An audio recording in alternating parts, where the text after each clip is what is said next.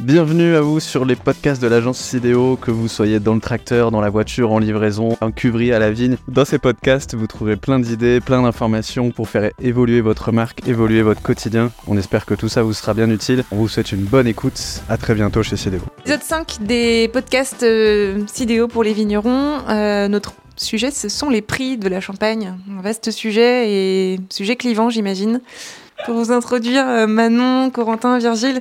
Euh, je vais revenir sur le fait qu'on fait des veilles marché et qu'on a relevé quand même euh, qu'en l'espace de quelques années, 3-5 ans, la Champagne a pris 4 à 7 euros sur les BSA, ce qui est pas rien. Et du coup, je voulais voir un peu avec vous, bah, c'est quoi les prix de la Champagne aujourd'hui? Est-ce que ça se voit, ces hausses Est-ce qu'il y a des gens qui se sont enflammés? Ou est-ce que c'est juste normal? Et qu'est-ce que vous remontez un peu de notre clientèle vigneron? Et puis, bah, vous en dites quoi? On voit tout, c'est très vaste. Il y a ceux qui vendent pas assez cher, il y a ceux qui vendent peut-être effectivement trop cher.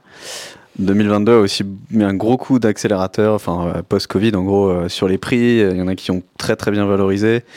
Euh, la qualité a monté d'un côté, donc qui justifie la montée en prix, mais on a aussi un autre un phénomène où chaque vigneron qui s'incruste sur un segment qui est déjà bien valorisé bah, pousse ceux qui étaient déjà à continuer à valoriser. Donc il y a un phénomène un peu où une espèce d'inflation à moitié subie où tout le monde monte et euh, sans force, en proposant toujours les mêmes produits. Euh, mais je pense que le problème, euh, en tout cas nous qui nous concerne à l'agence, c'est plutôt les produits vignerons qui, qui, ne vendent pas assez cher justement.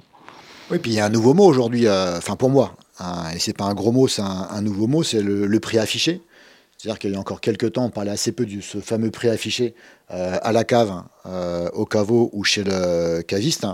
Aujourd'hui, je pense que les vignerons sont un petit peu perdus, certains en tout cas, sur ces fameux prix affichés. Euh, quel prix pro je dois avoir? Quel est le coefficient multiplicateur pour aller vendre chez un caviste? Euh, Le caviste, bah, il va gagner plus que moi, je ne comprends pas pourquoi il gagnerait plus que moi alors que c'est moi qui produis euh, mon vin. Tout ça, faut un peu dédramatiser, faut se poser, faut réfléchir. Et puis le vin a aussi un prix, voilà, parce qu'on parle assez peu de qualité de vin il faut que le vin soit aussi à la hauteur euh, de certains euh, marchés. Je dis pas qu'ils n'y sont pas, mais euh, chaque vin a ses canaux de distribution. Et il est important que le vigneron, que nos amis vignerons comprennent bien à quoi sert un prix. Voilà.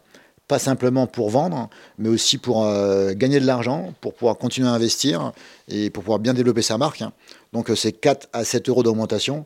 Aujourd'hui, ben, c'est un petit peu déstabilisant pour beaucoup de vignerons. Moi, je rejoins, euh, alors je ne sais plus si c'est Julie ou Corentin qui a parlé d'une champagne à deux vitesses sur les prix.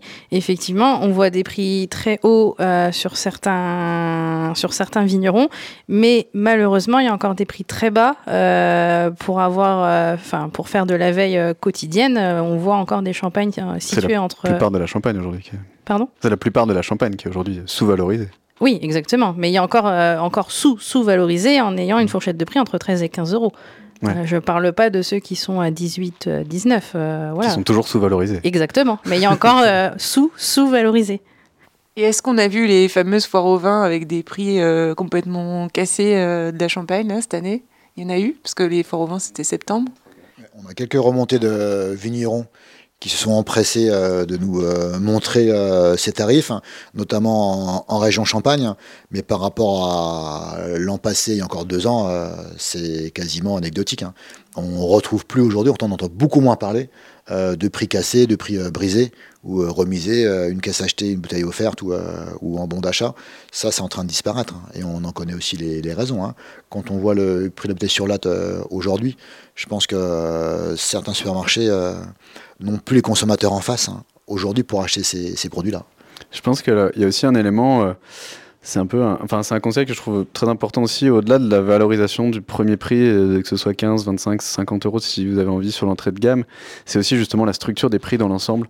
Souvent les vignerons euh, font leur cuvée et après réfléchissent à la valorisation, se disent mince, une fois maintenant que j'ai ma cuvée qui est prête, qui est dégorgée, qui est habillée, à combien je la vends, comment je l'insère dans ma gamme, comment ça va s'implanter. Et du coup, en plus, bah, j'ai ma clientèle de particulier qui est un peu sensible au prix et je peux pas la mettre trop haut. Et en fait, d'un coup, on se retrouve avec 5, 6, 7, des fois 8 QV euh, qui tiennent en littéralement 5 euros TTC de prix, de, enfin, de prix affiché. Et ça aussi, la structure de prix est très importante. Je pense que les vignerons là-dessus, il faut être très très vigilant à, être, à avoir une lisibilité dans les prix. C'est comme une étiquette, on doit comprendre tout de suite où est l'entrée, où est le haut de gamme. Bah, sur les prix, c'est pareil, où est mon entrée de gamme, où est mon haut de gamme, et entre les deux, quel est mon discours, comment je monte en qualité dans ma gamme.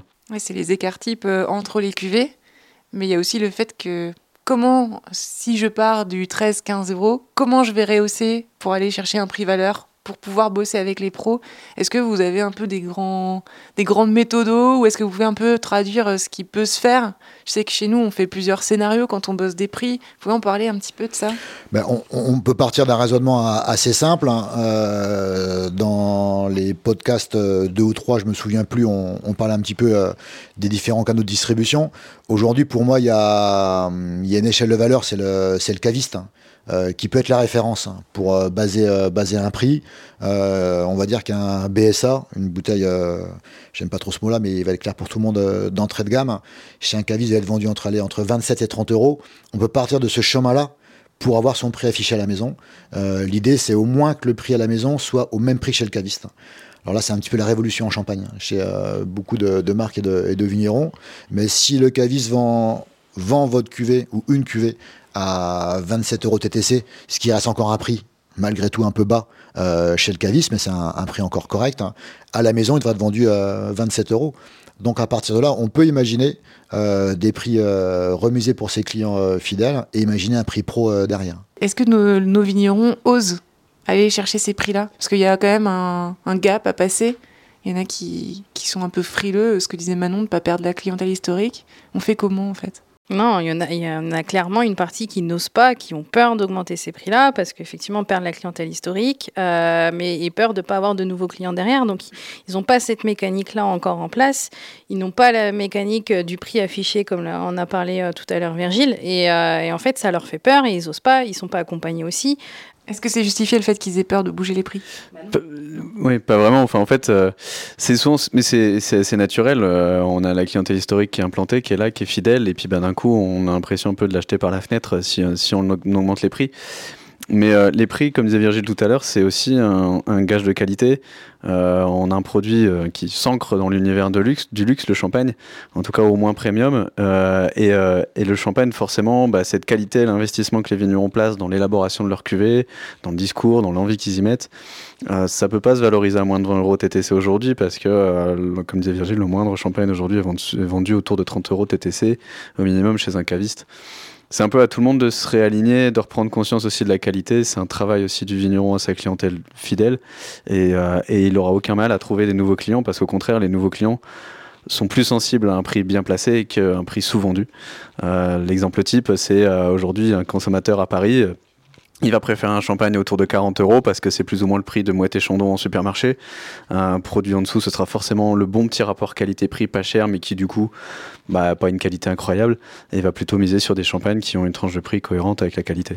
Donc ça crédibilise quoi Le prix crédibilise et le prix, euh, je dis toujours euh, aux clients que le prix euh, à la hausse est un argument de vente. Encore une fois, un prix trop bas tôt ou tard, c'est plus crédible et un prix euh, haut euh, justifie un niveau de qualité. Pourquoi on a des cuvées à 80, 100 euros, 120 euros? C'est pas réservé aux négoces.